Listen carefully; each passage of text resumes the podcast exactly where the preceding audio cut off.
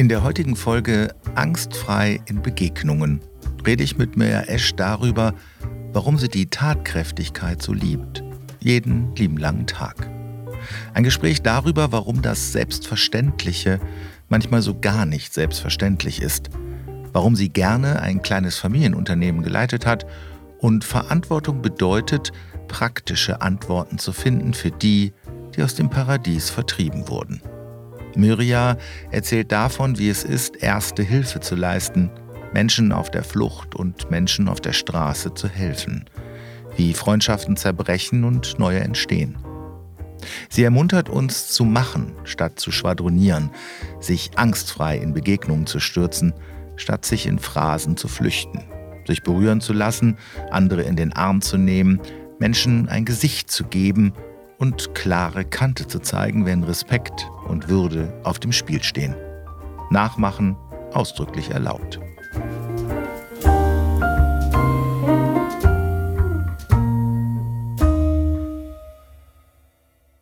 Liebe Mirja, schön hier zu sein. Ich bin ja nicht das erste Mal hier und ich bin oft hier und ich bin gerne hier. Normalerweise sitzen wir aber nicht mit äh, Mikros und nee, unterhalten uns.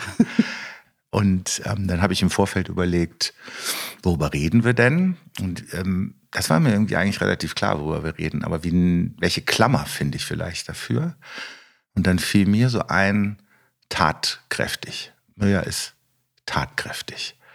Und jetzt hast du im Vorgespräch zwei Sachen gesagt, die ich schon ganz toll fand. Ähm, es geht um Begegnung mhm. und es geht um Angstfreiheit. Und jetzt haben wir im Vorgespräch und da hast du gesagt, irgendwie ziehe ich das an. Ja, hast schon wieder stimmt. eine Geschichte erlebt, wo du tatkräftig sein musstest. Vielleicht fangen wir damit einfach an. Ja, was für mich ja immer so selbstverständlich eigentlich ist, aber ja. das war es offensichtlich nicht so richtig. So wie ich erfahren habe von, ja. den, von den Leuten, die dann auch mit da waren. Erzähl die Geschichte mal. Ja, es war halt ein hm. Unfall, der direkt vor mir stand, stattgefunden hat. Da ist eine Frau mit ihrem Motorroller in ein Auto hinten reingefahren und ist halt mit dem Kopf durch die Scheibe geflogen und dann nach hinten geflogen und ist halt direkt vor meinem Auto gelandet. Gott sei Dank hm. habe ich dann schon gestanden und dann habe ich halt erste Hilfe geleistet und den Rettungswagen geholt und habe eben beim Warten auf den Rettungswagen, auf die Polizei, die Frau halt die ganze Zeit betreut. Ich habe nicht viel gemacht, weil sie sowieso mehr oder weniger in der stabilen Seitenlage gelandet war. Und habe nur Anweisungen gegeben für die Leute, die drumherum standen, dass ich Decken brauche, dass ich Handschuhe brauche, weil sie sehr geblutet hat. Und habe halt eigentlich nur die ganze Zeit versucht, die Frau bei mir zu behalten, dass sie halt die ganze Zeit spricht und sich mit mir unterhält. Und dann kam dann das Notfallteam und die Polizei und dann habe ich hinterher dann irgendwie mich so ein bisschen gewundert, weil die Polizisten und auch die Leute vom Rettungswagen, die Helfer, der Notarzt und auch die von dem Unfallteam, die dann gekommen sind, halt so wahnsinnig begeistert irgendwie reagiert haben, wie ich gehandelt habe. Und für mich war das aber so selbstverständlich und habe immer gedacht, so warum sagen die die ganze Zeit so Danke oder warum bringen sie das so in den Vordergrund. Und der Polizist meinte dann auch, dass es halt einfach nicht viele Leute gibt, dass viele Leute, die auch gar nicht in den Unfall mit involviert waren, einfach wegfahren und halt gar nicht helfen. Und dass das heutzutage leider so ist, dass halt viele sehr egoistisch unterwegs sind. Und für mich ist es aber ja selbstverständlich eigentlich. Meinst du, die haben die Leute Angst, was falsch zu machen? Das hört man ja auch immer wieder. Ne? Das, also ich mache lieber gar nichts, als ja. dass ich was falsch mache. Ich meine, es sind ja auch viele Sachen zu tun, als du es gerade so gesagt hast. Ich meine, du musst dich um jemanden kümmern, der ja Gott sei Dank zu dem Zeitpunkt ansprechbar, aber natürlich unter Schock. Äh, du musst dann noch organisieren, dass du Sachen brauchst. All das muss man ja wissen, können und machen. Ja, ich glaube, viele haben dann Angst vor der, äh, davor, dass sie irgendwas falsch machen. Aber ich glaube, oder ja, oder halt, ja, deswegen halt gar nicht handeln oder nichts machen. Und leider sind auch einige, das hatte der Polizist mir erzählt, sind dann auch leider sehr egoistisch unterwegs und sagen halt, nee, also das passt mir jetzt gar nicht, ich habe jetzt einen hm, Termin ja. und da sind schon irgendwelche Leute, die sich kümmern, ich muss jetzt weiter. Und die sind halt dann eben oft, gucken viele nicht über ihren eigenen Tellerrand hinaus und ähm, machen dann gar bleiben nichts und bleiben bei sich oder ja, handeln dann eben oft auch sehr egoistisch. Das, sowas kann ich nicht nachvollziehen. Da bin ich irgendwie, weiß ich nicht, vielleicht anders groß geworden. Ja, das wäre jetzt meine Frage. Gibt es biografisch, also wo du sagen würdest, wo hast du das gelernt? Also dieses Machen, dieses angstfrei und wo du sagst, für mich ist das irgendwie selbstverständlich und ich bin immer so ein bisschen überrascht, dass es für andere das nicht zu sein scheint. Vielleicht kommt es so ein bisschen durch die Erziehung, die ich genießen durfte. Und da war zumindest bei meinen Eltern immer so, dass es für meine Eltern niemand wirklich gab. Also das haben sie uns versucht immer irgendwie beizubringen oder klarzumachen, dass man zu niemandem aufschauen muss so richtig. Also ob da nur ein Arzt vor einem steht oder ein Lehrer oder ein Professor oder was weiß ich was. Für meine Eltern waren immer alle Leute gleich. Meine Eltern haben eigentlich fast immer alle Leute geduzt ja. Und für die waren immer alle irgendwie gleich. Und sie haben gesagt, du musst keinen Respekt vor den Leuten haben, nur weil die zum Beispiel einen höheren Bildungsgrad haben als du. Also respektvoll miteinander umgehen natürlich schon, weil man muss irgendwie keinen Kniefall machen. Wie früher, also die Generation vor meinen Eltern war ja dann eher noch so, da steht dann der Gott in Weiß als Arzt vor denen ja, und dann ist ja. das Herr Doktor und ach Gott, und jetzt mache ich dies und das. Und das haben meine Eltern mir eigentlich beigebracht, dass irgendwie alle gleich sind oder dass man sie halt so mehr oder weniger gleich behandelt und keine Angst haben muss vor den vor der Begegnung mit denen. Und ich glaube, vielleicht ist das so ein bisschen, hat mich das so ein bisschen auch geprägt. Ja. ja. Also das weiß ich nicht. Jemand, der auf der Straße liegt beim Unfall oder ein Obdachloser oder ein Flüchtling oder irgendjemand anders oder ob es jetzt jemand ist aus dem Vorstand, ich behandle die Leute trotzdem irgendwie oder, oder ja. spreche mit denen irgendwie ähnlich. Und vielleicht ist es das irgendwie, was es mir leichter macht, den Leuten ja. zu begegnen. Du hast ja eine Ausbildung auch im medizinischen Bereich. Ne? Ja, ich bin MTA für Radiologie, habe aber ja. in dem Beruf eigentlich so gut wie nie gearbeitet. Keine Halbgötter in Weiß getroffen. Nein. Nein.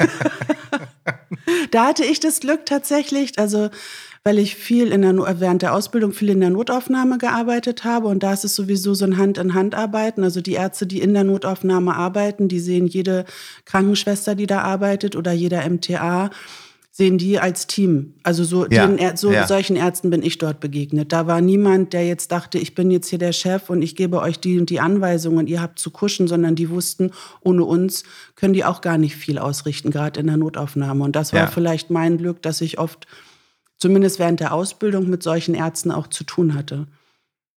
Und auch, du hast ja dann zwei Kinder großgezogen und dann ging ja dieses Machen da haben wir im Vorgespräch auch drüber gesprochen, ging in der Schule irgendwann weiter. Also diese Tatkraft war ja immer da, also ja. über dein, deine Rolle eben als, als Mutter, als Ehefrau hinaus. Immer so eine Wahrnehmung, auch so eine Verantwortung für die Gemeinschaft, glaube ich, ein Thema. Das ja, fing genau, dann in der Schulgemeinschaft. Genau. Hat sich das, sag ich mal, das dann eher so auf so einer institutionalisierten Ebene, also Gemeinschaft ist ja auch Familie, aber wo das schon so ein bisschen größer wurde, hast du gesagt, war, glaube ich, Schule, wo du dann auch nochmal tatkräftig geworden bist. Genau, das hat sich so ergeben, weil ähm, auch als Mascha in die Grundschule oder als sie noch in die Schule gegangen ist, da war halt äh, zum Teil auch so ein bisschen Lehrermangel, Betreuungsmangel. Das heißt, wenn die Kinder zum Beispiel auf Ausflüge gegangen sind, hat die Klassenlehrerin gesagt, ich würde super gern mit den Kindern einen Ausflug machen. Ich kann aber keine zweite Lehrkraft mitnehmen, kann von ihnen irgendjemand. Und dadurch, dass ich halt nicht gearbeitet habe, sondern nur in Anführungszeichen Mama war, mhm ich immer gesagt, ja, mache ich, dann komme ich mit. Oder die Kinder zum Schwimmkurs begleitet habe, weil sonst hätten sie tatsächlich in der zweiten Klasse alleine mit der U-Bahn zum Schwimmen mhm. fahren müssen. Und dann habe ich gesagt, ach nee, das finde ich aber irgendwie jetzt gar nicht so toll, dann komme ich mit. Und dann habe ich die Kinder dahin begleitet und habe sie dann vom Schwimmen wieder abgeholt. Und so bin ich dann halt in dieses Ehrenamt, sage ich mal, in der Schule halt schon reingerutscht. Ja. Bin dann darüber in den Schulverein gegangen, der dann ähm, sich um Kinder gekümmert hat und finanziell unterstützt hat, denen es nicht so gut geht, die zum Beispiel Klassenreisen nicht bezahlen konnten, wo wir damit unterstützt haben oder wo es manchen auch, auch hier in Ulstedt halt auch schwer fällt, ähm, genügend Schulmaterial zu kaufen. Das haben wir mit unterstützt, dass wir dann am Anfang des Schuljahres für die Kinder dann die Mappen zum Beispiel finanziert haben und sowas, was man ja in Hamburg alles selber kaufen muss. Ja. Und so bin ich da dann auch über die Schule ähm, reingerutscht oder dann halt dann irgendwann auch weiter in den Elternrat. Und so hat sich das dann fortgezogen. Ich habe dann die Sommerfeste mit organisiert von den Schulen, also dann von der Grundschule und später vom Gymnasium. Und irgendwie hat sich das so durchgezogen, weil ich kann immer nicht so gut von außen so alles betrachten. Und ich habe den Anspruch für mich, wenn mir irgendwas nicht gefällt, klar meckere ich dann auch ein bisschen darüber rum, aber ich braucht das dann eher, dass ich sage, ich kann mich jetzt nicht hier hinstellen und alles kritisieren und meckern. Und wenn ich helfen kann, damit es besser wird, dann mache ich das. Also ja. das ist so bei mir so. Ja, also nicht von der, von der Tribüne aus äh, sagen, nee, genau. was auf dem Spielfeld genau. doch bitte zu passieren hat und wer dann dafür äh, verantwortlich ist. Genau. Ähm, also dieses verantwortlich machen, auch da jetzt nochmal so Rückfrage zur Selbstverständlichkeit. Gab es da bei dir auch Irritationen, dass du dich da auch wieder so ein bisschen allein auf verlorenen Posten gewähnt hast? Oder ist das, steckt man ja auch Menschen möglicherweise damit an, die halt auch sagen, ja. Nö, allein war ich da nicht. Da ja. gibt es schon einige, die da auch mitgeholfen haben ja. und, und ja. wir halt alle zusammengearbeitet haben. Und das hat schon wahnsinnig Spaß gemacht. So in den Klassen selber gab es dann nicht so viele Eltern, die dann zum Beispiel auch gesagt haben, ach, dann helfen wir auch mit. Aber einige oder viele von denen haben halt eben auch gearbeitet. Aber da kam dann schon so eine Dankbarkeit auch so ein bisschen. Ja. Oh, wie gut, dass du mit den Kindern mitfährst zum Schwimmen. Ich ja, hätte gar nicht ja. gewusst, wie ich damit umgehen soll, wenn mein Kind da jetzt alleine hinfahren muss und sowas. Also da kam dann schon eher so eine Art, naja, Dankbarkeit dann rüber. Aber viele haben halt auch dann gar nicht die Möglichkeit, dann in dem Ausmaß vielleicht auch das zu unterstützen, wie ich das damals gemacht habe, weil sie halt einfach die Zeit nicht haben, ne? weil sie eben arbeiten. Genau, da ist man ja auch in einer anderen Rolle. Genau. Hast du das eigentlich auch erlebt, dass Menschen gesagt haben, na gut, die hat ja genug Zeit, die kann das mal machen? Ja, klar. Ja. Die ist ja nur Mama. Ja, ja. Die hat ja, ja Zeit. Ja. Doch, da musste man sich schon oft rechtfertigen, irgendwie, ja. so gerade in der heutigen Zeit. Und das ist ja immer noch so. Ne, und ich habe dann irgendwann habe ich diese ich fand diesen Werbespruch so toll. Ich glaube, von Vorwerk oder so war der, wo so eine Frau dann auch mal gefragt wurde oder in so einer Runde gefragt wurde, was machen Sie denn? Und ja, ich bin Ärztin und was machen Sie? Ja. Ich bin Lehrerin und was machen Sie? Ich bin Verkäuferin und was machen Sie? Ich leite ein recht gut funktionierendes ja, kleines Familienunternehmen. Und das habe ich halt immer versucht und ich habe ja. das gern gemacht. Also ich ja. war wirklich immer gerne Mama, aber ich hätte mir jetzt auch nicht vorstellen können, wirklich nur hier zu Hause zu sitzen und zu kochen und auf die Kinder zu warten. Also es war immer so dieses Drumherum dann eben, ja, zu Beginn dann halt mit den, mit den Schulen, dann eben mit dem Elternrat und solche Geschichten dann halt. Dann hast du ja eine gewisse Übung schon gehabt im Machen und dann kann ich mich daran erinnern, dann 2015, großes Thema in Deutschland, Migration, ähm, die sogenannte Balkanroute, ähm, die Frage, werden die Grenzen geöffnet, ja oder nein? Und auf einen Schwung viele neue Menschen aus unterschiedlichen Kulturkreisen, dadurch damals natürlich stark durch den Syrienkrieg auch geprägt. Und da war es für dich auch selbstverständlich, auch wieder aktiv zu werden. Ja, und zwar war ich zu der Zeit auf Ibiza. Da habe ich ja acht Jahre lang sehr viel Zeit verbracht. Ja. Halt immer den ganzen Sommer, also immer in allen Ferien, verlängerte Wochenenden. Da haben wir halt oder ich vor allen Dingen, mein Mann war gar nicht oder Stevie war halt gar nicht so oft mit, weil der halt eben gearbeitet hat. Aber ich war mit den Kindern immer da und habe da halt so ein paradiesisches Leben geführt. Und von da aus im August, Juli, August habe ich dann halt mitbekommen, was in Deutschland oder in Europa halt eigentlich los war mit den ganzen Flüchtlingen. Und irgendwann zum Ende meiner Zeit dann dort auf Ibiza, das war dann Anfang August, weil die Ferien dann vorbei waren, hatte ich dann mitbekommen, dass hier bei uns in Ohlstedt halt ein Zeltcamp eröffnet werden soll mit 420 Betten für Flüchtlinge. Und ich saß halt da in meinem Paradies auf Ibiza und dachte, das kann nicht so, also das kann, da kann ich nicht nur zugucken, da muss ja, ich irgendwie ja. mitmachen, weil einem das auch sehr nahe gegangen ist, natürlich, wenn man diese Bilder im Fernsehen gesehen hat über die Flüchtlinge. Und dann habe ich von Ibiza aus aus ähm, noch jemanden angerufen, habe gefragt, machst du da mit? Hast du das mitbekommen? Und die sagte dann eine Bekannte von mir von der Schule, sie so, ja, wir sind sogar dabei, gerade einen Verein zu gründen, Ulstedt hilft. Also wir haben ja schon ganz viele Leute zusammen, machst du mit? Ich so, ja, klar. Und dann meinte ich halt, ich bin in der Woche, bin ich wieder da und dann komme ich. Und dann haben wir angefangen. Dann habt ihr angefangen. Ja in einem Umfeld, was ja damals auch ziemlich aufgeladen war. Und wenn man jetzt so zurückguckt, im Grunde genommen ja so ein bisschen dann die Entstehungsgeschichte der, der AfD, zumindest in ihrer mhm. nationalistischen äh, Variante. Vorher war die Partei ja noch eine etwas andere. Da haben wir auch im Vorfeld drüber gesprochen. Das kriegt man ja auch nicht nur Schulterklopfen für, nee. ne? Nee, da sind leider auch Freundschaften kaputt gegangen. Weil, also das halt als kleines Beispiel, eine Freundin von mir, die habe ich halt gefragt, oder ehemalige Freundin, die habe ich halt gefragt, könntest du, könntest du dir vorstellen, mitzuhelfen? Weil ich wusste, sie arbeitet auch nicht. Die Kinder waren auch schon so ein bisschen aus dem Gröbsten raus, so wie meine, halt so 15, 14 und 12 Jahre alt. Man denkt, da muss man jetzt auch nicht mehr 24 Stunden die betüdeln. Ja.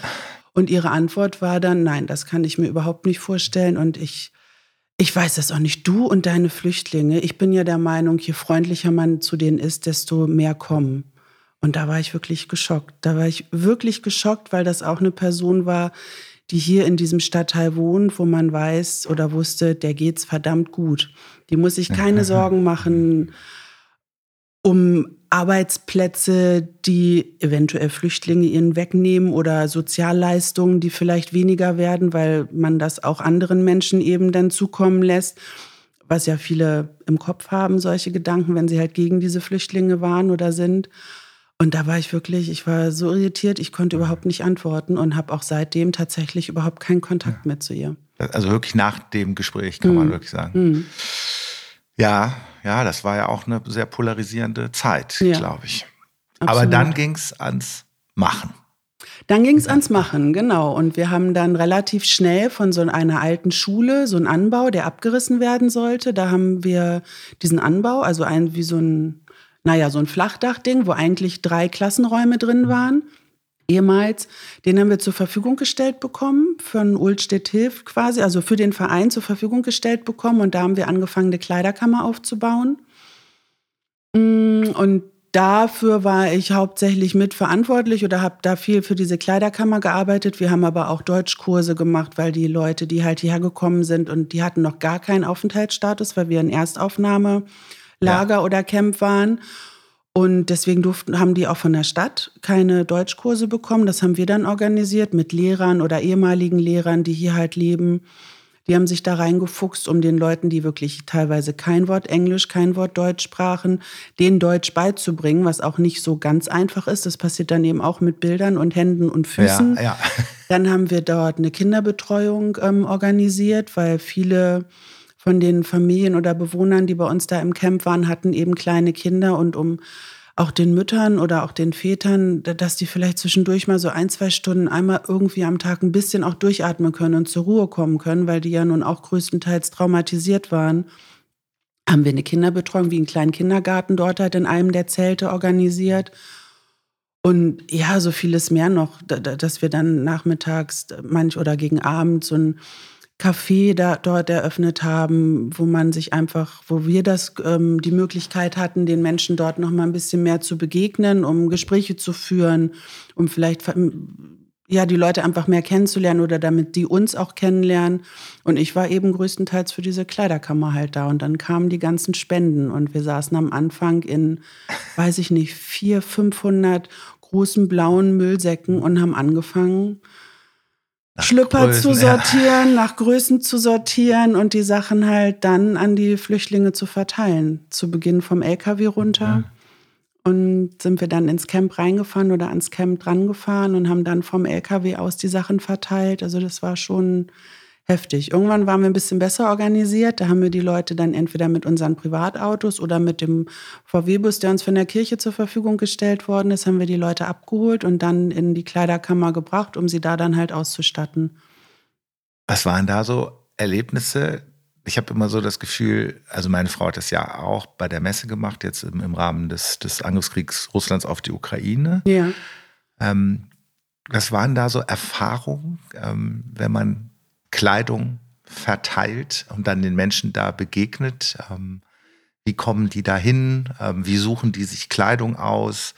Wie gelingt es einem, dass das auch alles irgendwie würdig bleibt und nicht äh, hier, jetzt nimm, nimm, die Jeans oder gar keine? Oder wie kann ich mir das vorstellen? Mm, wir haben das so versucht, also nicht vom LKW, das hat nicht so gut funktioniert, ja. weil da dann alle standen und auch aus vielen ähm, Ländern halt eben. Wir hatten ja. Eritreer dabei, wir hatten Syrer dabei, wir hatten Afghanen dabei, wir hatten Albaner dabei und die dann äh, zusammengefasst, alle am LKW, 400 äh, Leute, wenn alle da waren oder 420, ja. da ist es schon zu Tumulten gekommen, sodass wir dann zwischenzeitlich auch Securities damit zunehmen mussten. Nicht, weil wir Angst um uns hatten, aber die haben sich zwischendurch dann auch mal gehauen, weil sie dachten, ich stehe hier schon länger und der kriegt jetzt aber die Hose, die ich eigentlich haben wollte. Ja, ja. Und wir haben das dann nachher in der Kleiderkammer ein bisschen anders organisiert, dass wir halt immer nur so sieben, acht Leute ähm, zur Zeit abgeholt haben und haben denen dann auch die Zeit gegeben, damit es halt auch würdiger bleibt und haben Ja. ihnen halt nicht einfach nur da irgendeine Hose und irgendeine Jacke hingeschmissen, sondern die hatten die Zeit,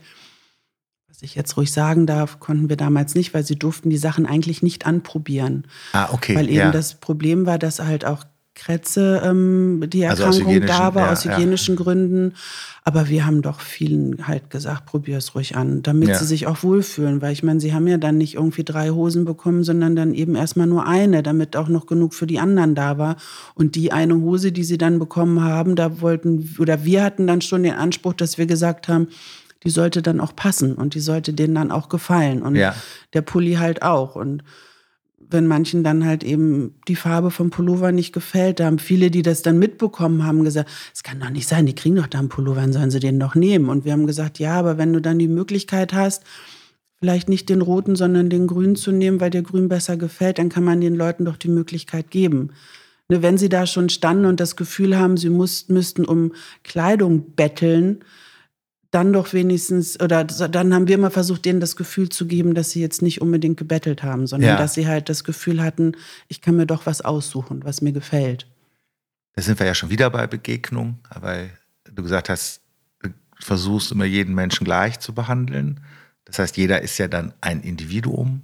Jetzt hast du gesagt, auch sehr viel unterschiedliche Kulturen, Ja. die aufeinander prallen. Und das ähm, finde ich ja immer interessant, dass wir eigentlich, wir reden dann von Flüchtlingen oder den Flüchtenden, und dann bekommen die aber alle plötzlich ein eigenes Gesicht. Dann ist es nicht mehr eine anonyme Masse, Ja. sondern dann begegnet man einzelnen Menschen und auch mit einzelnen kulturellen Hintergründen Ja. und bekommt dann eben auch mit, wie das dann auch möglicherweise zwischen Kulturen ähm, zur Sache geht oder eben nicht.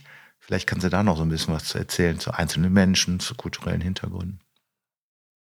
Da haben wir mal, oder ich habe mit einer Freundin neulich auch nochmal darüber gesprochen. Die Freundschaft hat sich übrigens entwickelt durch das Flüchtlingscamp. Ja, ja. Ich kannte sie vorher nicht und bin mittlerweile ist es eine meiner besten Freundinnen hier in Hamburg. Und mit der hatte ich aufgrund dieses Gesprächs oder dass ich wusste, dass wir beide hier dieses Gespräch führen oder aufnehmen, hatte ich mit ihr nochmal telefoniert, weil ich auch meinte, kannst du dich noch erinnern, irgendwie so ein bisschen an so ein paar Sachen? Ja, ich brauche mal so ein bisschen nochmal so Erinnerungen im Kopf, so ein bisschen Input. Und da fiel uns beiden dann auch wieder ein, dass uns die Eritreer zum Beispiel immer sehr aufgefallen sind. Mm, Die waren, das ist ein sehr stolzes Volk, glaube ich. Oder den Eindruck hatten wir, aber unglaublich, unglaublich nett, sehr, sehr, sehr zurückhaltend, sehr devot und sehr ruhig. Und die sind zum Beispiel im Camp zwischen den Albanern und Syrern und so, die eher so ein bisschen nach vorne sind und ein bisschen lauter sind, immer sehr untergegangen. Und wir haben nachher zum Beispiel auch, weil teilweise waren die in Zelten dann zusammen untergebracht, also aus verschiedenen Ländern dann eben. Und wir haben dann teilweise auch mit Fördern und Wohnen gesprochen, weil wir von den Leuten halt wussten, wie unglücklich sie da teilweise waren, weil sie uns das erzählt haben. Und wir haben so ein bisschen da dann auch mit bewirkt, dass Fördern und Wohnen dann gesagt hat, okay, dann ähm, versuchen wir noch mal so ein bisschen ähm, die Leute oder die, die einzelnen Kulturen oder die einzelnen ähm, Länder ähm, ein bisschen zu entzerren, dass halt wirklich nur aus bestimmten Ländern die Leute dann auch in einem Zelt sind, dass sie da ihre Zeit Ja, zusammen ja. verbringen können. Aber da haben sich schon dann diese Grüppchen gebildet. Und auch wenn wir im Camp direkt, das haben wir zum Schluss gemacht, da haben wir so die letzten Monate direkt im Camp ähm, Anziehsachen verteilt. Da haben wir so einen Container zur Verfügung gestellt bekommen, der dann ins Camp gestellt wurde. Und wenn die da in der Schlange standen, die Eritreer standen immer ganz hinten. Also auch nach einem Jahr noch. Die standen immer ganz, ganz hinten. Sie haben sich immer hinten angestellt. Und wenn da einer mal vor wem anders stand, dann wurden sie halt auch mal zur Seite geschoben. Du Ja. jetzt noch nicht. Und das hat uns auch so ein bisschen erschrocken, weil wir dachten, das gibt's doch nicht. Die müssen doch jetzt eigentlich eher alle von sich denken, wir, wir sind hier alle zusammen. Uns hat so mehr oder weniger das gleiche Schicksal irgendwie ähm, leider ereilt. Aber das ist nicht so. Also da gibt es schon Unterschiede. So die Albaner zum Beispiel. Es gibt auch wahnsinnig nette Geschichten von, von, von denen, aber die waren immer so sehr, sehr fordernd. Ja. Und das waren ja auch die ersten, die dann wieder gegangen sind. Die haben dann gesagt, nee, wir kriegen jetzt hier nicht das, was wir wollen, dann gehen wir zurück in unsere Heimat. Und das Ja. hat uns schon sehr erschrocken. Ja. Und am meisten hatten wir Syrer da. Und Ja. das war, Die ja auch wahrscheinlich auch aus sehr unterschiedlichen sozialen Herkünften nochmal kamen. Das war, so- das war ja auch immer ein Thema. Wer, Ja. wer kommt da jetzt? Und weil man möglicherweise ja auch ein Bild dann immer von, von Flüchtlingen oder Flüchtenden hat und denkt, die sind halt alle immer äh, bettelarm und sowieso nee. auch in ihren Heimatländern bedürftig. Das ist ja überhaupt Nein, nicht der gar Fall. Nein, gar nicht. Ne? Also ja. wir hatten viele dabei. Eine Familie, da war der Mann Architekt. Die drei Töchter haben eigentlich alle studiert. Also die kamen halt mit der großen Familie, waren zu fünf. Die Frau, der Mann, der Architekt war, die Kinder alle studiert oder waren alle im Studium eigentlich. Oder wir hatten eine Familie, die haben ein riesen Bekleidungsgeschäft in Damaskus gehabt, riesig groß. Da hat er mir auch Fotos gezeigt auf seinem Handy, ähm, wie das eben vorher aussah und nachdem es dann da zerstört worden war, wie es danach aussah. Das war ein Bekleidungsgeschäft. Weiß ich nicht, das könnte man hier mit einem, einer Filiale von Apparat und Küppers oder Pick und Kloppenburg oder Ja, so vergleichen. ja, also ja, in den Dimensionen halt groß, denen ging es gut, wirklich gut. Die hatten ein wunderschönes Haus und sowas. Und klar gab es halt auch Leute, denen es halt dort nicht so gut ging, die jetzt aus sozial schwächeren ähm, ähm, Umfeld gekommen Klar. sind. Ja. Aber wir hatten auch Ärzte dabei und, und Lehrer und gerade denen ist es halt auch so extrem schwer gefallen, jetzt da so einen Battle-Status zu haben. Und sie sind deswegen auch manchmal ein bisschen ungehalten geworden. Wenn man sich da ein bisschen hineindenkt, kann man das natürlich nachvollziehen oder verstehen. Ne? Wenn es dir da gut ging und du konntest dir alles leisten und jetzt stehst du da plötzlich und musst um einen Schlüpper betteln. Und dann kriegst du nicht fünf, die du dann in dem Moment haben willst, sondern die wird dann gesagt, das geht im Moment nicht, weil wir so viele Leute hier haben. Ich kann dir jetzt nur zwei geben. Und dann sind die manchmal sauer geworden, auch uns Mhm. ja, gegenüber. Ja, ja, ja, ja, man ist ja dann, man ist ja auch mittendrin statt, statt nur dabei. Ja, das stimmt. Ähm, so psychologisch, ich meine, äh, das muss man ja auch wieder alles nehmen können. Man nimmt wahrscheinlich auch viel mit nach Hause dann von den Erlebnissen, die Ja. man hat.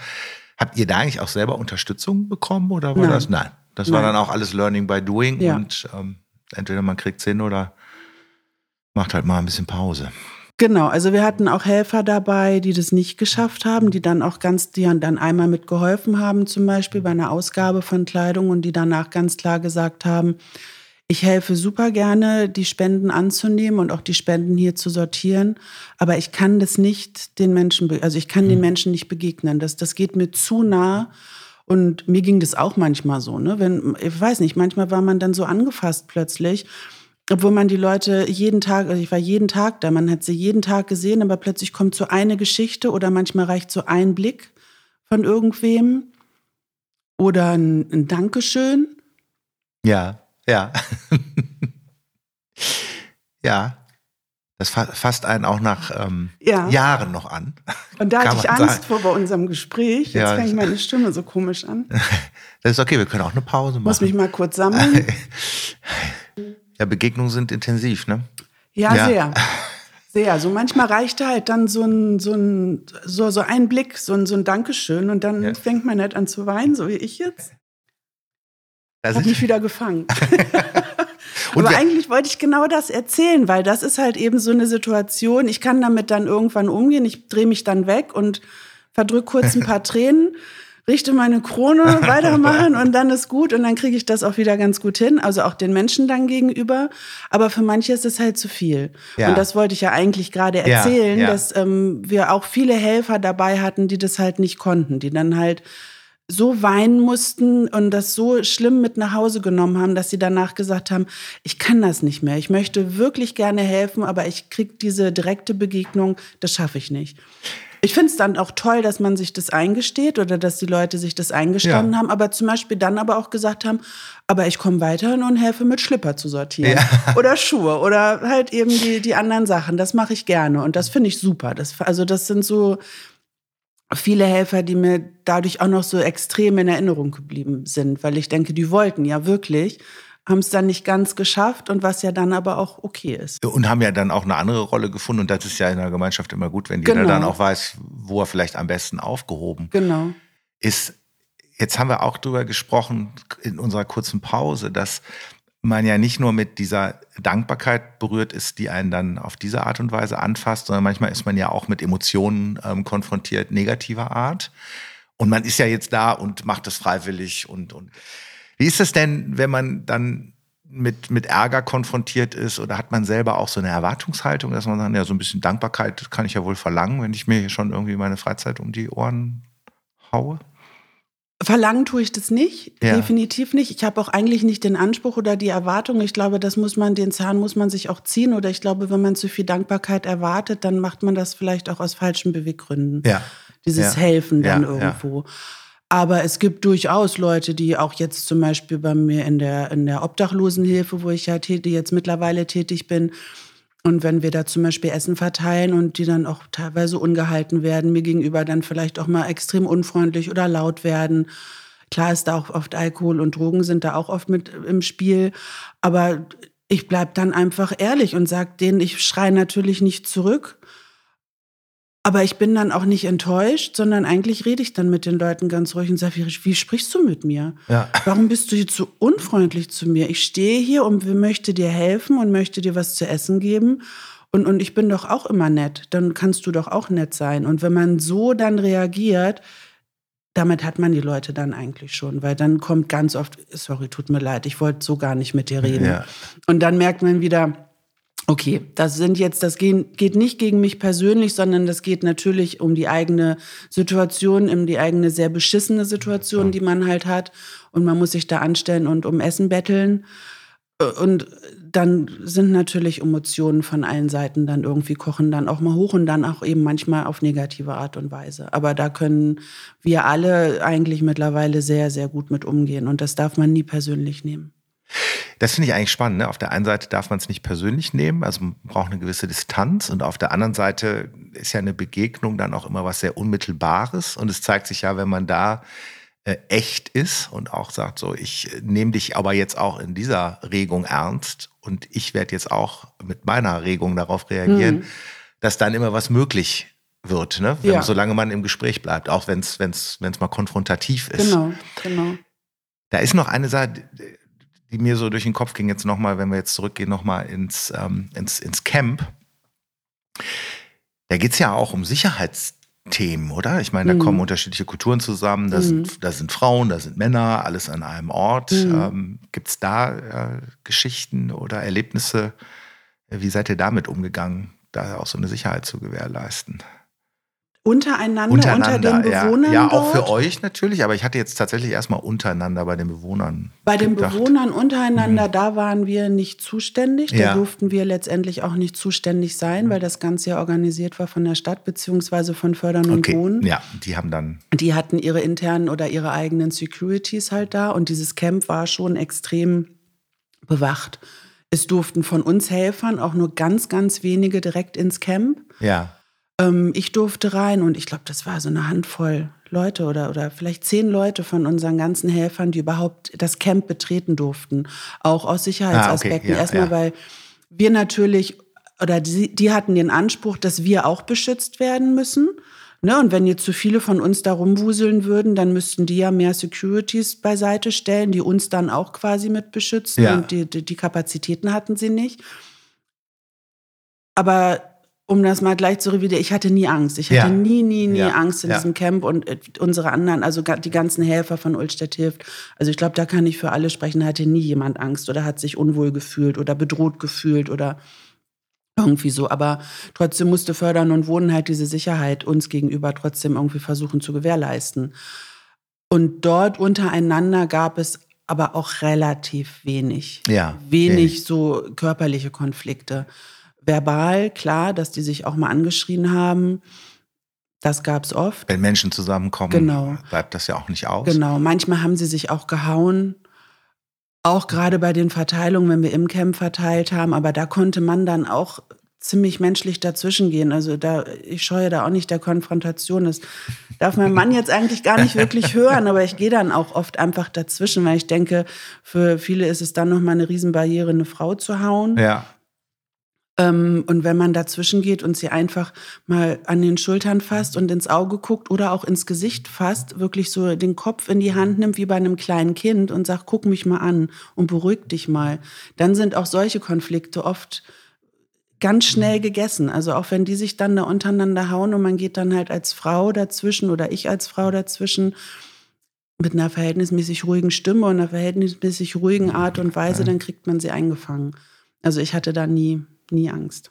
du überlässt die Ängste ja eher deinem Umfeld, hast ja auch im Vorfeld Ja, gesagt. Deine, deine Großeltern zum Beispiel waren schon Die fanden das mit Sicherheit auch toll, aber die haben schon gedacht, oh Gott, oh Gott.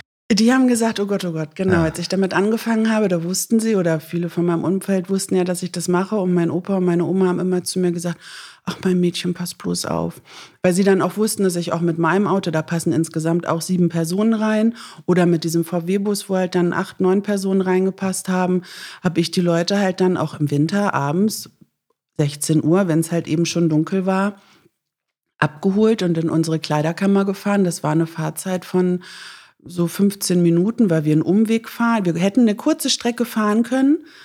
Da wären wir in fünf Minuten da gewesen. Da hätten wir aber, weil wir ja hier am Rand von Hamburg wohnen, hätten wir kurz die Stadtgrenze verlassen und wären über Schleswig-Holstein gefahren. Ah, okay. Und das durften das, wir nicht. Ah. Wir durften mit den Leuten nicht das Land, also nicht ah, das, ähm, das, Bundesland, das Bundesland verlassen. Wenn da ein Unfall gewesen wäre, also ich hätte als Schlepper wie auch immer, ah, okay, ja. wäre ich dran ja, gewesen. Okay. Ne? Oder wenn mir da hm. jemand entfleucht wäre, das wäre halt dann, nicht ja, lustig gewesen.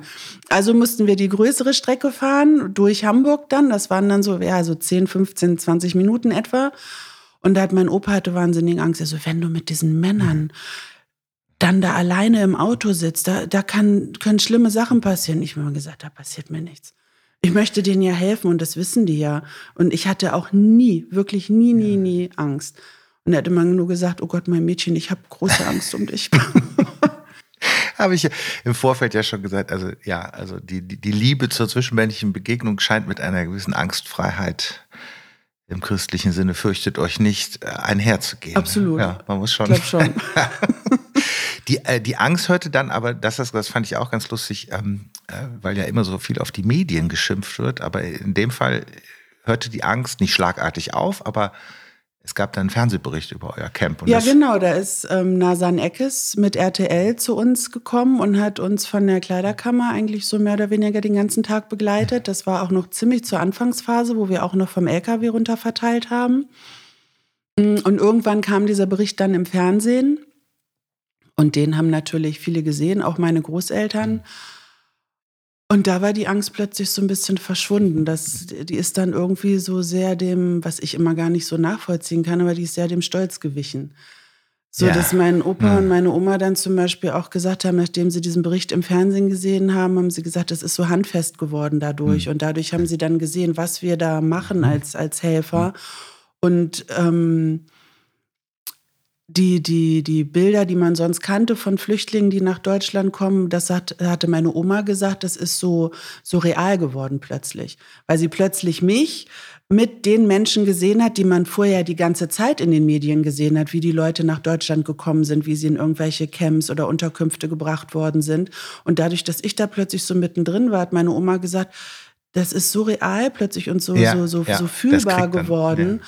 Und, und, und da ist plötzlich ein anderes Verständnis da gewesen, auch eine andere Bereitschaft, jetzt gar nicht zu helfen, aber eine, eine gedankliche Bereitschaft, viel mehr oder Verständnis, die Leute aufzunehmen. Ja. Dass die Leute halt nach Deutschland rein durften. Und vorher war da natürlich auch, gerade auch in dieser Generation, auch so ein bisschen, Gott, was wollen die denn alle hier? Ja, ja. Ja, ja. Und da muss man ja, doch die Grenzen mal zumachen. Und, und wieso werden hier noch mehr reingelassen und noch mehr und noch mehr?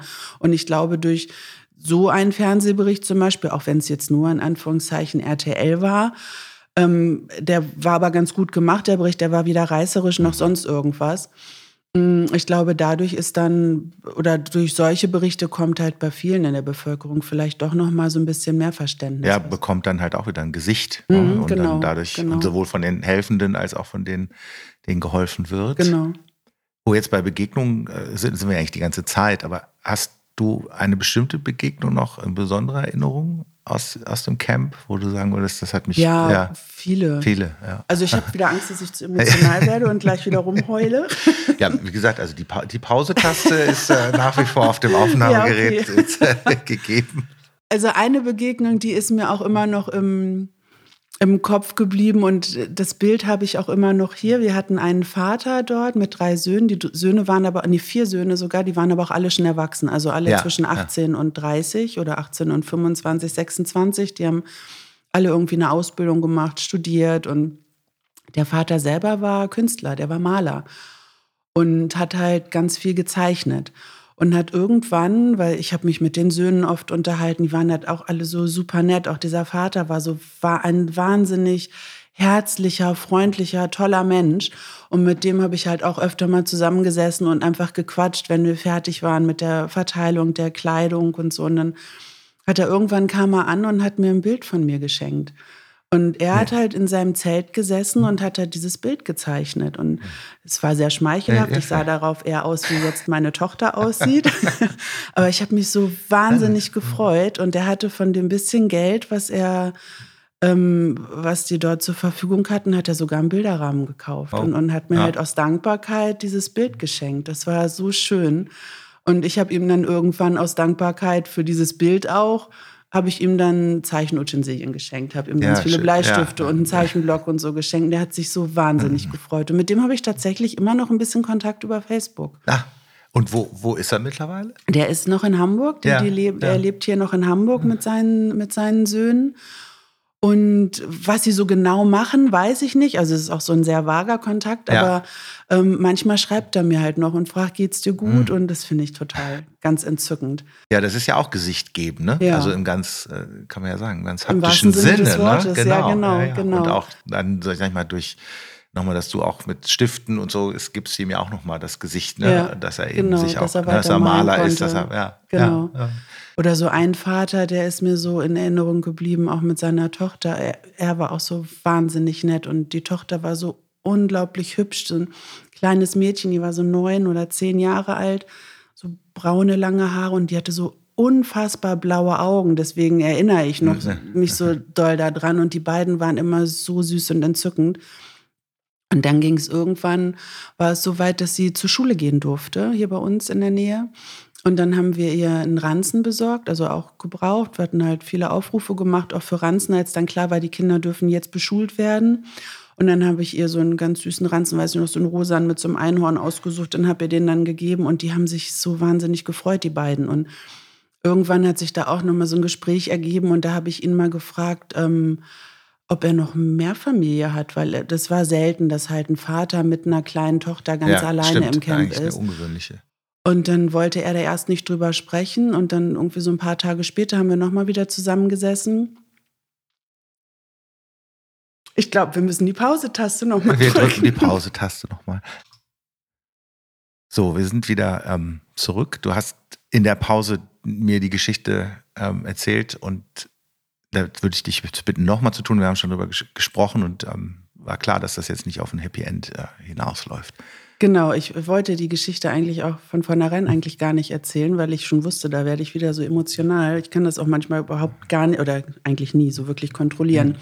Aber das Ding war halt, dass der Vater, der immer so sehr, der wirkte eigentlich so in sich ruhend und so sehr fröhlich und, und seiner Tochter gegenüber so wahnsinnig liebevoll und ähm, ja, eigentlich wirkten die so relativ normal, bis er dann halt eben die Geschichte erzählte. Die sind halt eben unter anderem bei der Flucht auch auf einem Boot gewesen, auf einem kleinen Schlauchboot. Und während dieser Flucht ist halt seine Frau und das Baby, die sind halt ertrunken. Und er ja. und seine Tochter, die haben das halt mitbekommen und haben versucht, sie noch zu retten. Und das hat halt nicht funktioniert. Und dann ist er irgendwann halt bei uns hier im Camp gelandet und hat halt dann, danach hat er mir dann halt irgendwann auch mal erzählt, weil ich halt meinte so, man merkt euch das überhaupt nicht an oder man merkt dir das gar nicht an, auch nicht der Kleinen, dass ihr in irgendeiner Art und Weise traumatisiert seid. Und der sprach halt sehr, sehr gut Englisch, deswegen konnte ja, man sich auch ja. sehr gut mit ihm unterhalten. Und ähm, er sagte halt, ja, er ist halt ein sehr starker Mann und er versucht halt seiner Tochter trotz allen Umständen ein schönes Leben zu machen und versuchen ihr dieses Trauma in irgendeiner Art und Weise zu nehmen und versucht halt ihr ein schönes Leben zu bereiten, wie auch immer das möglich ist jetzt hier im Camp, aber er hat es halt versucht und das ja, ja hat offensichtlich so ein bisschen funktioniert. Ich weiß nicht, was aus denen mittlerweile geworden ist und ob die Kleine nicht doch mal irgendwie noch mal ihr Trauma aufarbeiten musste irgendwann, weil sowas geht ja nicht spurlos an einem nee, vorbei. Mit, mit Sicherheit nicht. Aber da ja. im Camp hat er es halt einfach versucht. Und auf der anderen Seite, ja, die Verantwortung dann eben trotzdem, auch noch trotz des eigenen Leids, noch für jemand anders dann zu tragen, ist natürlich genau. eine sehr beeindruckende Geschichte und ja auch, wenn man überlegt, wie viele Menschen ja auch heute noch im Mittelmeer ertrinken, dann ist es vielleicht auch ja, wichtig, dass an der Stelle auch nochmal, auch, auch diese Art von der Begegnung, also ja. mit, mit so einem tiefen menschlichen Leid, einen ja auch prägt. Wir hatten auch vier Jungs im Camp, die waren so zwischen 16 und, und 22. Das waren Geschwister und Cousins. Die sind alle zusammengeflüchtet, die waren drei Jahre unterwegs.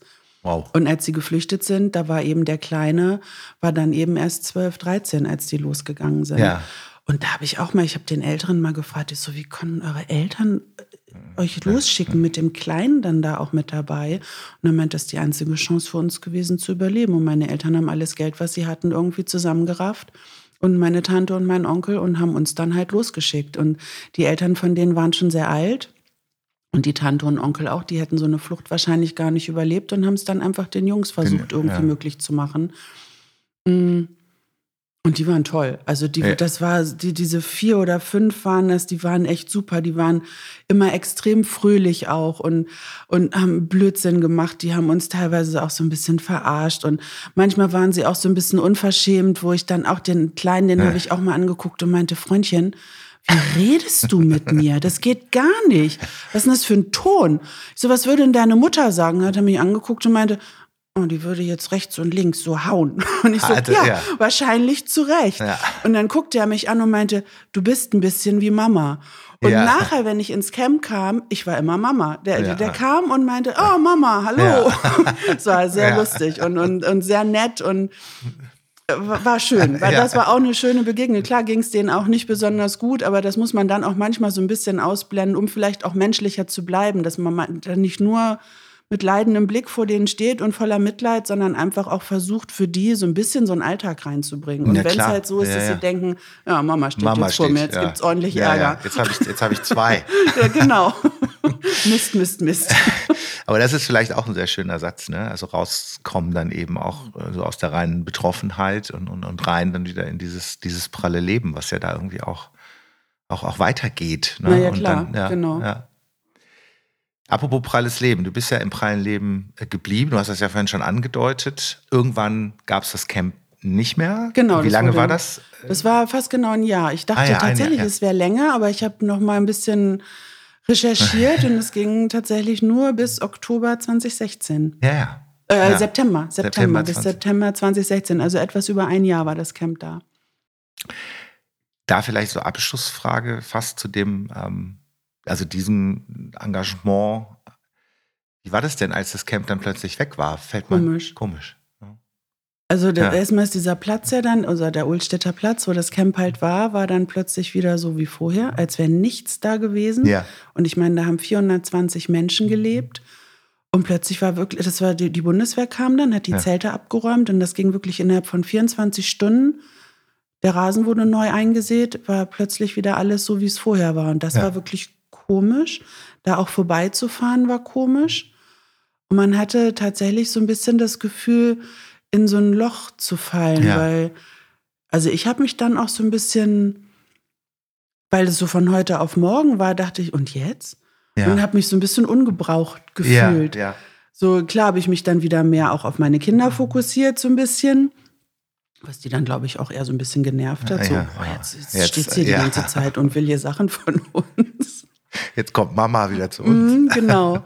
Dann war es teilweise auch ein bisschen nötig, weil unser Sohn so ein bisschen, naja, der hat die Schule gewechselt und sowas, dem ging es nicht so besonders gut. Und das war dann schon ganz gut, dass ich dann auch wirklich vor Ort war und mich da wahnsinnig engagiert habe und, und versucht habe, das Bestmögliche für ihn da irgendwie Ja. rauszuholen.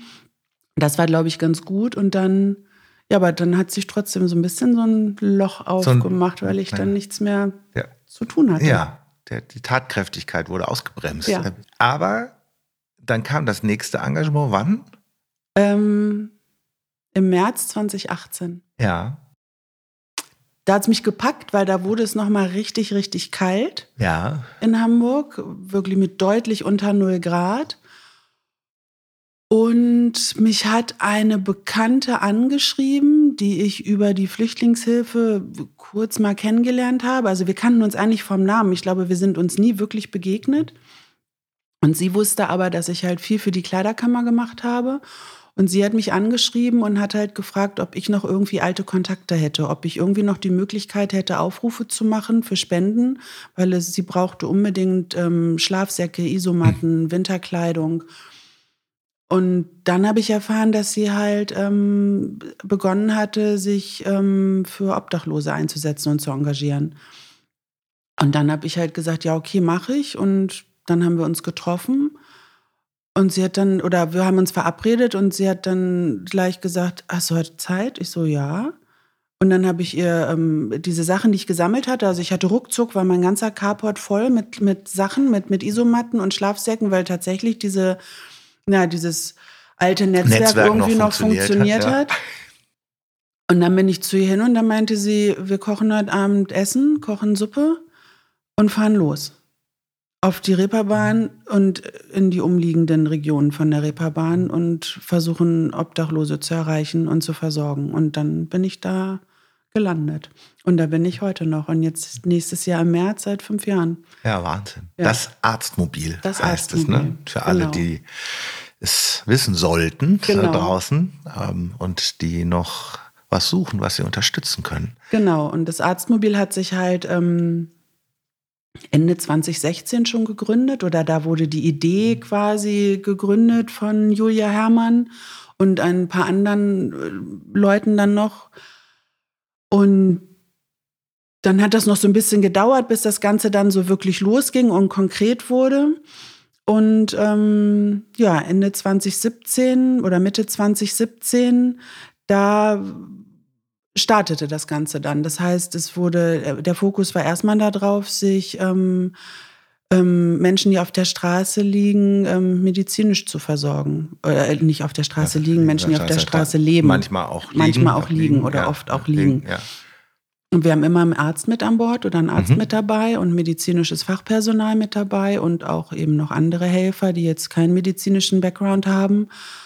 Und ja, wir kümmern uns halt um die Menschen, die in Hamburg auf der Straße leben und einfach das letzte Glied in der Kette sind und halt überall rausfallen. Aus, aus jedem, aus, aus jedem Raster. Genau.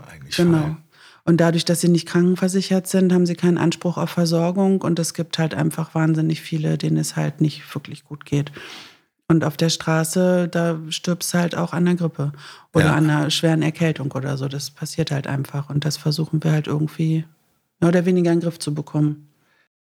Das heißt, medizinische Versorgung, dann letztlich Essen und Trinken. Genau, das. Und psychologische Betreuung ja wahrscheinlich auch. Jetzt sind wir wieder bei Begegnung. Ja. Also auch da immer intensive Begegnung mit auch Menschen aus allen möglichen Hintergründen. Genau. Ja, ich kümmere mich zum Beispiel größtenteils um die, um die ähm, kulinarische Versorgung der ja. Leute. Ja. Das heißt, wir sind alle zwei Wochen auf der Reeperbahn und verteilen halt Essen. Ähm, schmieren Brote morgens, über 300 Stück und haben die halt dabei. Ganz viel Obst haben wir dabei. Wir sind komplett spendenfinanziert. Das heißt, wir kaufen alles, was wir auch verteilen. Es wird alles ähm, von Spendengeldern bezahlt. Und ähm, ja, da finden dann halt die Begegnungen statt. Und sei es in der Schlange, wenn die Leute anstehen und warten, dass wir halt loslegen mit der Verteilung oder jeder kriegt halt Sachen in seine Tüte, die er gerne haben möchte, sei es Obst und Schokoriegel und, und eine Flasche Wasser und sowas halt eben.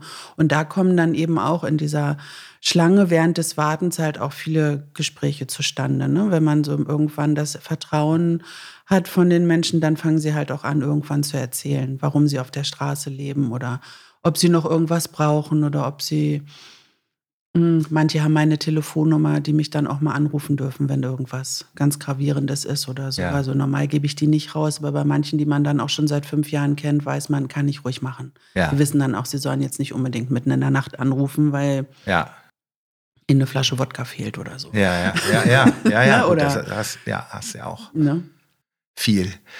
Oder wo, was, wie muss ich mir das vorstellen? Wie viele Menschen kommen da? Zu der Verteilung mhm. ähm, für das Essen, ähm, das sind so, das kann ich relativ genau sagen, immer so zwischen 150 und 180. Im Moment eher Tendenz nach oben. Also wir ja. haben jetzt mittlerweile auch ein bisschen mehr dabei. Zeitlang waren es immer so ungefähr 150. Das weiß ich so genau, weil wir 150 Flaschen Wasser dabei ja, haben. Ja. Und eigentlich jeder wirklich nur, in Anführungszeichen, eine Flasche Wasser bekommt. Mhm. Und wenn das Wasser alle ist, dann wissen wir, es waren jetzt 150 Leute da. Ja. Und im Moment reicht es nicht. Das heißt, wir haben jetzt letzten Samstag, äh, letzten Sonntag haben wir, haben wir auch schon nach oben geschraubt und das waren 180 und auch das war leer. Auch das war ja. Ende. Wenn du so ein bisschen guckst, so fünf Jahre jetzt dabei, was würdest du sagen, hat sich, hat sich, hat sich was verändert? Ist, ist, ist die Situation insgesamt nicht nur zahlenmäßig, sondern auch sonst irgendwie dramatischer geworden vielleicht. Mm, es sind deutlich mehr osteuropäische Leute dabei, die jetzt bei uns auch in der Schlange ja. stehen oder auch vor Lola, so nennen wir liebevoll unser Arztmobil, das heißt ja, halt Lola. Lola. Und die stehen immer so ein paar Meter von uns entfernt, ähm, wo die Leute dann immer eine Nummer kriegen und, und dann eben zum Arzt reingehen und zu dem Pflegepersonal dann quasi reingehen. Und auch dort sind mehr osteuropäische Patienten mittlerweile und bei uns in der Verteilung auch, aber auch mehr alte Leute, wo wir wissen, die wohnen zu Hause, also die haben eine Unterkunft ja. beziehungsweise eine Wohnung. Und da reicht das Geld am Ende des Monats nicht aus, um den Kühlschrank zu füllen. Und dann stehen ja. sie bei uns und holen sich halt dann Obst und eine Dose Fisch und sowas, ja. um halt noch ein bisschen was zu essen zu haben. Das finde ich sehr erschreckend. Das ist halt so diese Altersarmut, die halt mehr wird in Deutschland oder in Hamburg. Und mittlerweile, die Szene war uns, war gar nicht bei uns eigentlich unterwegs. Es waren auch nicht mehr viele Punks unterwegs auf der Reeperbahn. Ja. Das merkt man auch, wenn man da abends mal, wenn man ausgeht und, und abends dort lang geht, mhm. waren früher extrem viele Punks und in den letzten Jahren fast gar nicht mehr. Und das werden jetzt irgendwie wieder mehr. Und das sind dann halt auch wieder sehr, sehr junge Leute. Ja. Ja. So, da schnürt sich mir manchmal wieder so der Hals zu, wenn ja. da Leute sind oder Menschen sind, die bei uns stehen, die wirklich Hunger haben oder die medizinische Hilfe brauchen, weil sie wirklich auf der Straße leben und die sind im Alter meiner Kinder. Ja. Also so um die 20 oder bis Mitte 20 hoch oder auch unter 18 teilweise. Das ist heftig, finde ich. Ja. Also diese ganz alten Menschen und diese ganz, ganz jungen jung. Menschen, das ist wirklich so, wo man denkt so, wow, Mist. Ja. Ja. Und das war, also diese ganz jungen und auch diese ganz alten, das war lange nicht so. Das wird mehr, deutlich mehr. Also wenn man jetzt so äh, insgesamt Presse verfolgt, dann die Tafeln in Deutschland nehmen ja auch rapide zu, äh, ist das Gefühl. Aber auch die sind am Limit. Die sind auch am Limit, ne? Hm. Ja. Also die brauchen Lebensmittel unbedingt und das Problem ja. bei den Tafeln ist vor allen Dingen, die brauchen Helfer. Ja. Es sind viele ja. Helfer während Corona weggefallen, weil ganz, ganz viele Leute, die bei den Tafeln helfen, sind Rentner, also wirklich alte Leute, die da helfen, weil sie eben die Zeit haben. Mm, und viele, die vielleicht auch irgendwelche Vorerkrankungen haben, eben gerade Rentner oder alte Menschen, die dann während der gesamten Corona-Phase dort nicht gearbeitet haben, ja, aus ja. Angst, sich anzustecken. Ja. Was ja auch völlig legitim ist, dann zu sagen, so, oh Gott, da ist mir dann meine eigene Gesundheit aber doch wichtiger. Ähm, da haben die massiv mit zu kämpfen mit dem Personal. Das haben wir Gott sei Dank nicht. Also wir haben relativ guten Helferkreis bei uns, sehr stabil. Also viele Leute, die auch wirklich seit Jahren dabei sind. Ja. Wenn du so die Motivation Arztmobil, ähm, bekommt ihr eigentlich mit, dass es auch gelingt, dass Leute wieder von der Straße in einigermaßen äh, normales Leben zurückkehren? Ja. Ja. Also ja. nicht häufig. Ja.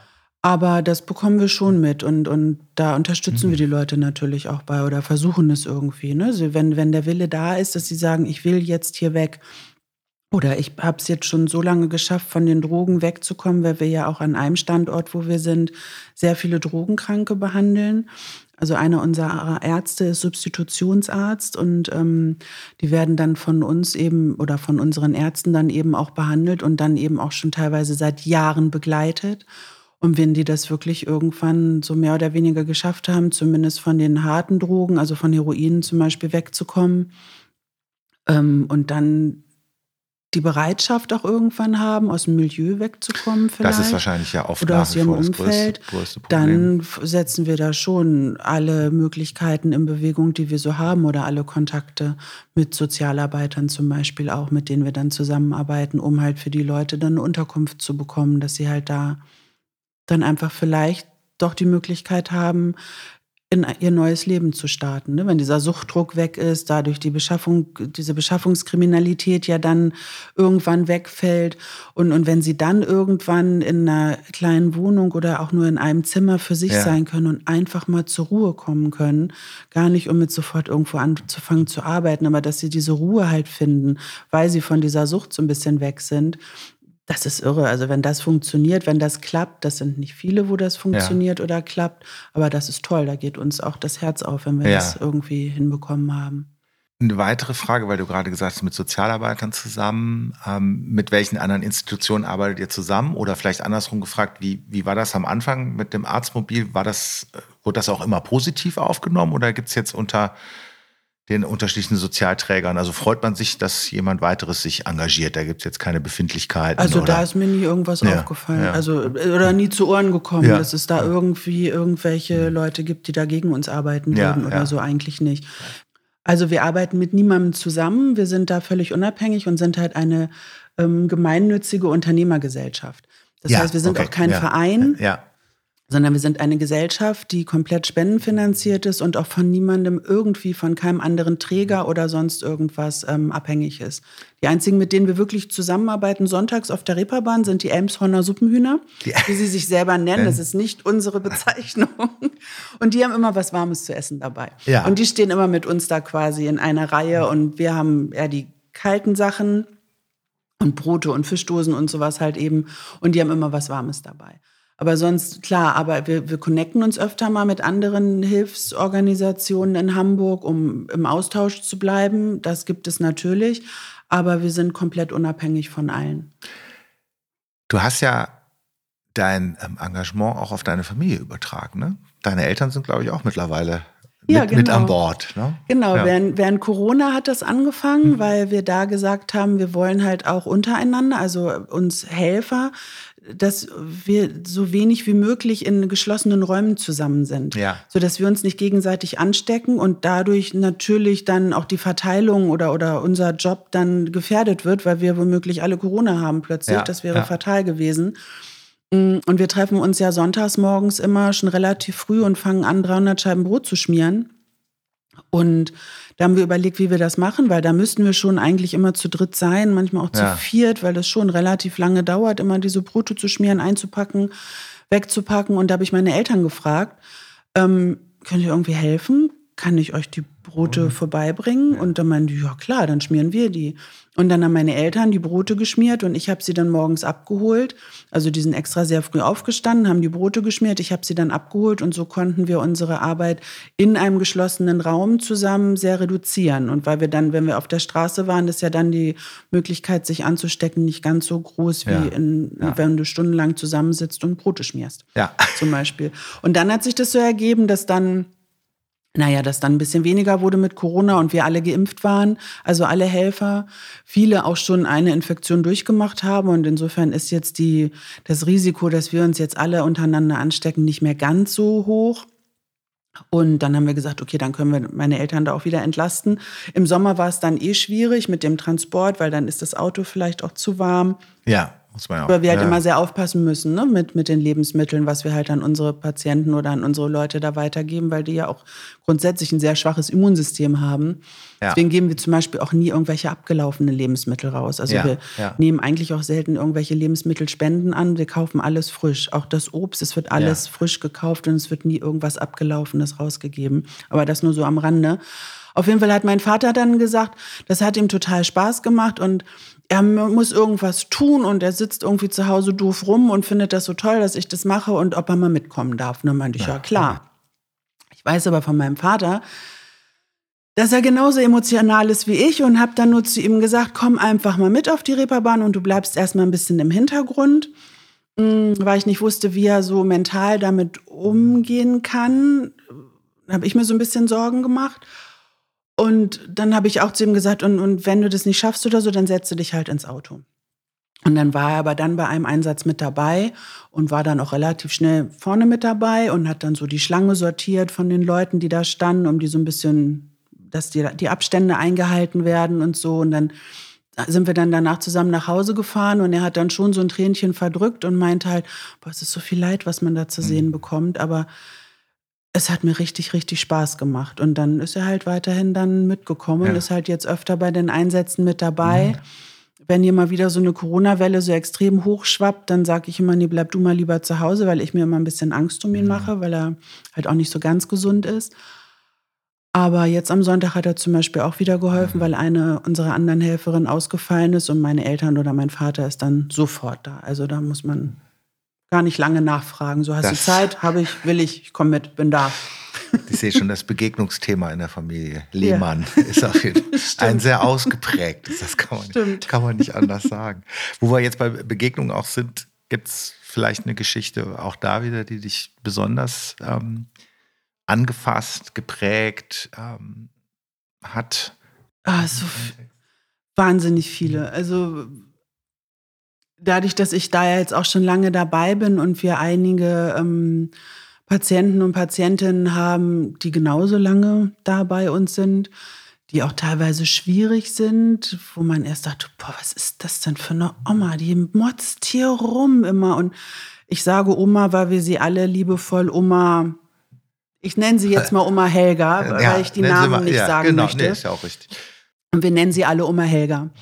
Und ähm, sie am Anfang, die hat da immer rumgepöbelt und war fürchterlich. Und irgendwann habe ich sie aber doch so ein bisschen lieb gewonnen und dachte, oh Gott, die ist so entzückend. Sie ist so ganz klein, hat so ganz lange graue Haare und man muss sie einfach gern haben. Sie polarisiert sehr, sie weiß sehr, was sie will, aber das ist auch eine der wenigen, die zum Beispiel meine Handynummer hat. Und wenn irgendwas ganz Schlimmes ist, dann darf sie mich auch gerne anrufen.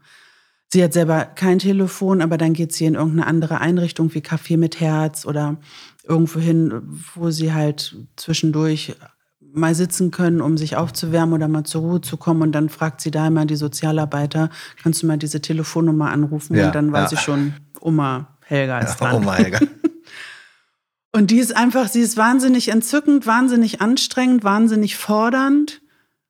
Und jetzt am Sonntag zum Beispiel war auch wieder eine Begegnung mit ihr. Sie kam erst zu mir zu der Essensverteilung und meinte, ich will mich hinten nicht anstellen. Ich so, ich weiß, ich habe auch schon eine Tüte für dich zurechtgemacht. Ich bringe dir die nachher. Du musst ja vorne auch zum Arzt, setz dich dahin, lass dir eine Nummer geben. Ich komme dann dahin. Und dann waren wir fertig mit der Verteilung. Dann sind wir rübergegangen zu Lola, zu unserem Arztmobil. Und dann saß sie da auf, wir haben da nur einen Stuhl stehen.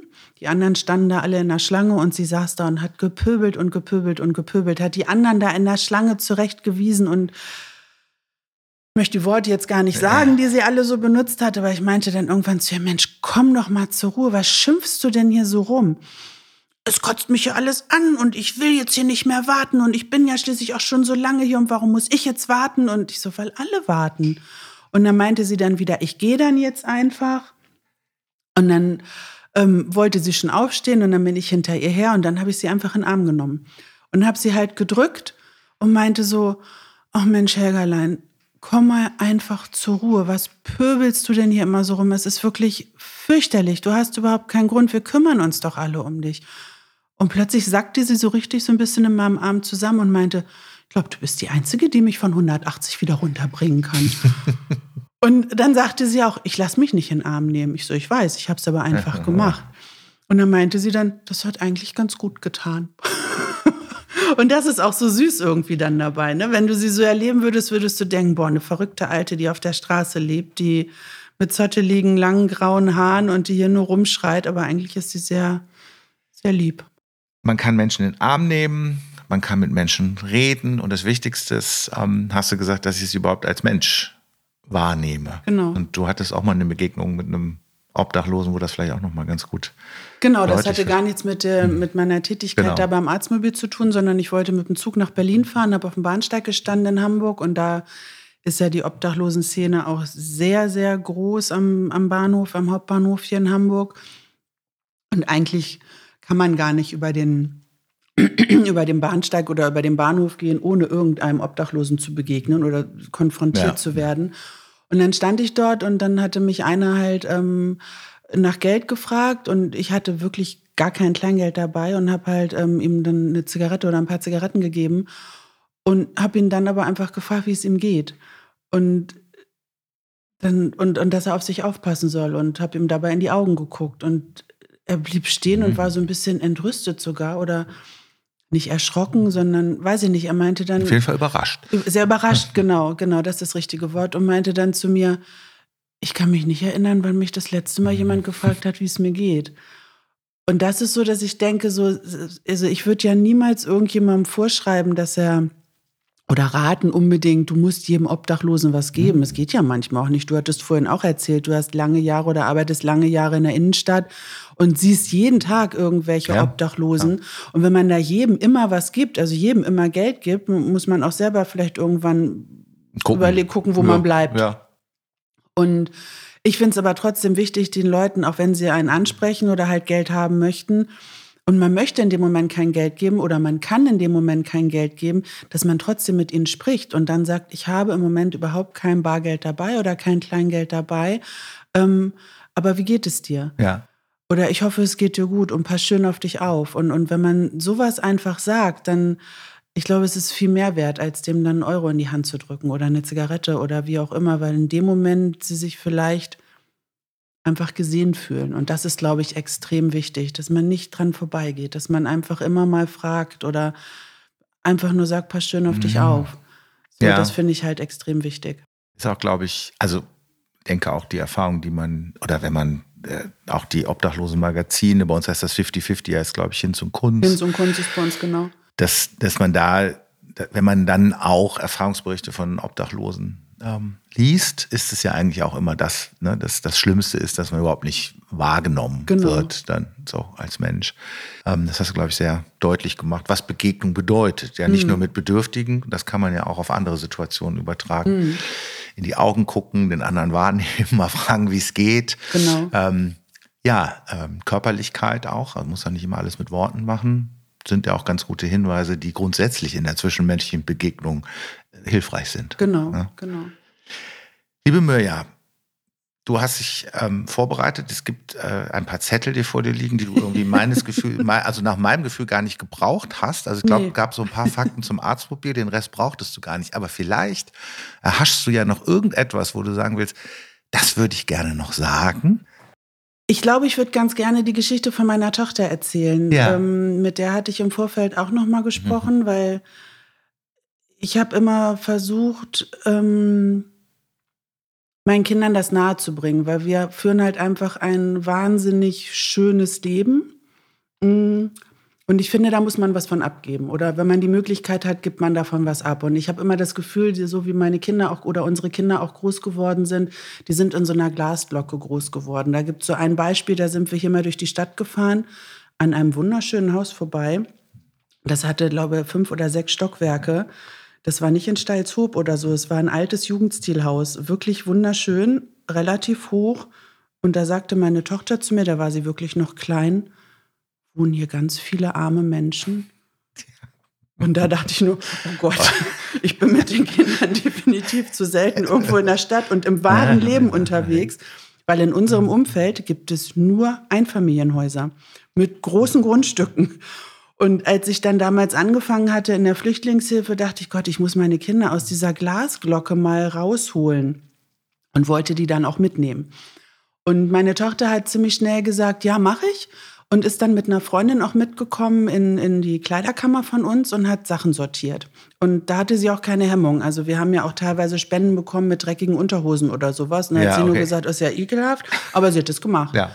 Und dann hatten wir ja irgendwann ähm, dieses Begegnungscafé in dem Camp. Und das ist mir relativ wichtig zu sagen, weil das vielleicht auch so ein bisschen ähm, den Leuten die Angst nimmt vor der Begegnung oder äh, vor diesem Angang irgendwo sich hinzubegeben, um zu helfen. Weil Mascha wollte partout nicht mit in dieses Camp. Die wollte nicht mit zu diesem Café. Und ich habe immer gesagt, warum denn nicht? Es ist doch total nett. Da sind so viele, die sind genauso alt wie du. Da sind Mädels und Jungs, die sind dein Alter.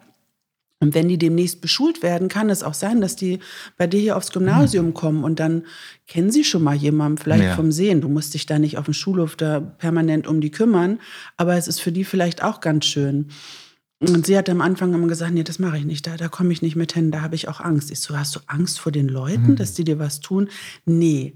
Und sie hat es jetzt nochmal bestätigt und sie hat halt gesagt, sie hatte wahnsinnige Angst vor der Konfrontation, weil sie befürchtet hat, dass die Bewohner im Camp von ihr denken, dass sie glaubt, was Besseres zu sein mhm. und sich über die zu stellen mhm. und vielleicht arrogant drüber kommt, weil sie ähm, vielleicht schönere Kleidung anhat oder ähm, sehr gut Englisch ausspricht und, und, und so solche Sachen. Und sie hatte so eine Angst davor, dass die das Gefühl haben, dass sie Mitleid hat und dass sie sich über die stellt. Und deswegen wollte sie das auf gar keinen Fall. Und dann hatte ich sie aber doch irgendwann überredet und sie ist mit ins Camp gekommen und war mit bei, an diesem einen Abend oder Nachmittag war sie mit dabei und hat da mit Kuchen und Kaffee ausgegeben. Und danach haben wir dann ganz oft, oder ich zumindest, mit den Bewohnern des Camps zusammengesessen. Und irgendwann drehte ich mich um, wo ist Maschi denn eigentlich? Und dann hat sie am Tisch gesessen mit ein paar Jungs und Mädels und die haben her herzlich gelacht alle und haben sich unterhalten, haben sich Witze erzählt und das war total nett. Und dann mussten wir irgendwann gehen und, und dann holte ich Maschi dann da ab und dann sagte Mascha, es war überhaupt nicht schlimm, es hat richtig Spaß gemacht. Und das war so schön. Also ich habe das als sehr, sehr schön empfunden und das finde ich, das, also würde ich gerne so mitgeben, wenn man die Zeit hat und zum Beispiel auch ein schönes Leben hat, wo man was von abgeben kann, dann soll man dieser Begegnung nicht, nicht scheuen, sondern soll sich einfach trauen und das ist eigentlich nie schlimm. Das schöner kann man es doch zum Schluss gar nicht sagen. Keine mich. Angst vor Begegnungen. Genau. Dann kommt die Freude. Ja. Vielen Dank ähm, für diese eindrucksvolle Schilderung. Und ähm, ja, war mir eine große Freude. Ja, mir auch. Nein, es hat aber auch richtig Spaß gemacht. Das ja, das fand ich irgendwie Eine auch. schöne Begegnung. Eine schöne Begegnung. Vielen Dank dafür. Und äh, ja, ich äh, war ja guter Dinge. Und äh, das hat sich bestätigt. Vielen Dank, liebe Mirja. Einen schönen Tag noch. Das wünsche ich dir. Mit vielen schönen Begegnungen. Ja. Ciao. Tschüss.